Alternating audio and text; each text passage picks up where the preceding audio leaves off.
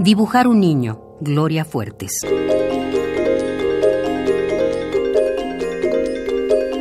Para dibujar un niño hay que hacerlo con cariño. Pintarle mucho flequillo, que esté comiendo un barquillo. Hay que ponerle muchas pecas en la cara y que se note que es un pillo. Continuemos el dibujo. Redonda cara de queso, como es un niño de moda.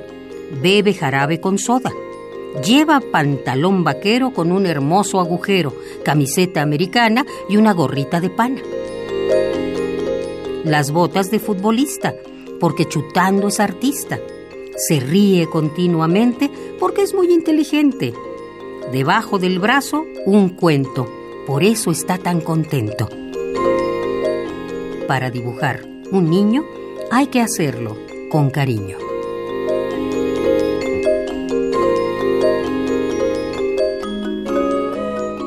Dibujar un niño. Gloria Fuertes.